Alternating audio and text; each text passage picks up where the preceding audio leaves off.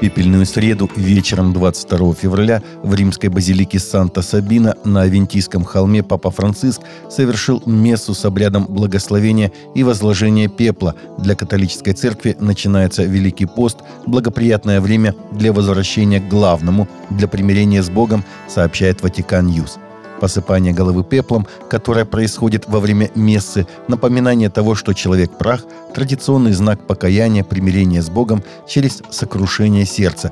В пепельную среду католики держат строгий пост. Святая Четыредесятница напоминает, что мир нельзя заключать в узкие рамки личных потребностей, отметил в проповеди епископ Рима, ибо Господу должно принадлежать главное место в нашей жизни, а не только обрывки времени. Мароницкий епископ Алеппо считает, что землетрясение открыло новое время испытаний, особенно для веры, и эти испытания тем тяжелее, что помощь пока поступает лишь из ближних стран – Ирака, Ирана и ОАЭ. А западные единоверцы не могут ее предоставить из-за санкций, пишет Фидес – Через 10 дней после землетрясения, посеявшего смерть и разрушение в обширном регионе Сирии и Турции, Иосиф Табджи, епископ Мароницкой католической церкви в Алеппо, поведал Фидес о настоящем и будущем своего народа, уподобив его пучине мрака с немногими проблесками света. Трагедия, которая обрушилась на жителей Алеппо, ставит множество вопросов и заставляет слабых усомниться в вере – епископ скептически относится к постоянным слухам о скором ослаблении западных экономических санкций, которые уже более 10 лет душат жизнь в Сирии. По этому вопросу, замечает он, циркулирует слишком много лжи. В Индии полиция арестовала индуистов, планировавших поджоги христианских храмов и молельных домов других единоверцев, хотя тем все же удалось осквернить один из многих храмов, намеченных в их планы – пишет Кристиан Хедлайнес. Местное издание Morning Star News сообщило, что полиции удалось пресечь план поджигателей церковных и мусульманских зданий в Центральной Индии. 12 февраля полиция арестовала трех индуистских экстремистов, которые все же успели поджечь один храм из своего списка – Пастор Махеш Кумре из Евангельской лютеранской церкви в деревне Чао-Кипура на племенной территории Суктава в штате Махадья-Прадеш рассказывает, что нашел храм в ужасном состоянии, когда прибыл на богослужение утром в воскресенье 12 февраля – Профессор теологической семинарии Эсбери считает, что слово «излияние», а не «возрождение» и «пробуждение», возможно, является лучшим для описания недавних событий в семинарии, пока у церковных историков не будет больше времени для оценки того, что произошло. Стивен Симмонс, профессор основ христианской доктрины в семинарии Эсбери, говорит, что обычно требуются годы или десятилетия, чтобы определить, было духовное движение пробуждением и возрождением или только излиянием Святого Духа.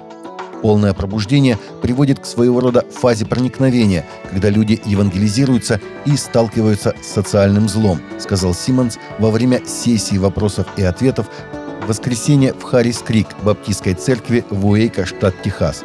Так, второе Великое пробуждение в 1800-х годах в США породило движение за отмену рабства, привело к гражданской войне и глобальным социальным изменениям, сказал он.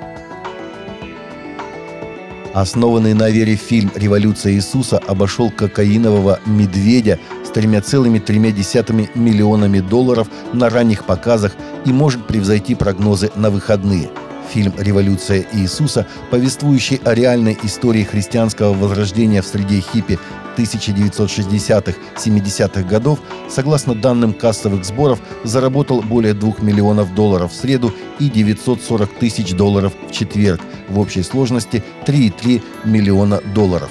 Кокаиновый медведь, рассказывающий правдивую историю живого медведя, употребляющего запрещенные наркотики, заработал в четверг 2 миллиона долларов. Премьера обоих фильмов состоится в эти выходные. «Революция Иисуса» пройдет в двух с половиной тысячах кинотеатрах США. Бывшая владелица двух мужских клубов в Огайо рассказала, что заново открыла для себя христианскую веру и почувствовала Божий приговор продать оба бизнеса после того, как в одном из ее клубов был пойман торговец людьми – Жительница Лексингтона Дона Холбрук закрыла двери двух своих мужских клубов после того, как в 2019 году приняла крещение. Она заявила, что то, что начиналось как желание дать женщинам безопасное место для танцев, оказалось темнотой, замаскированной под клубный свет.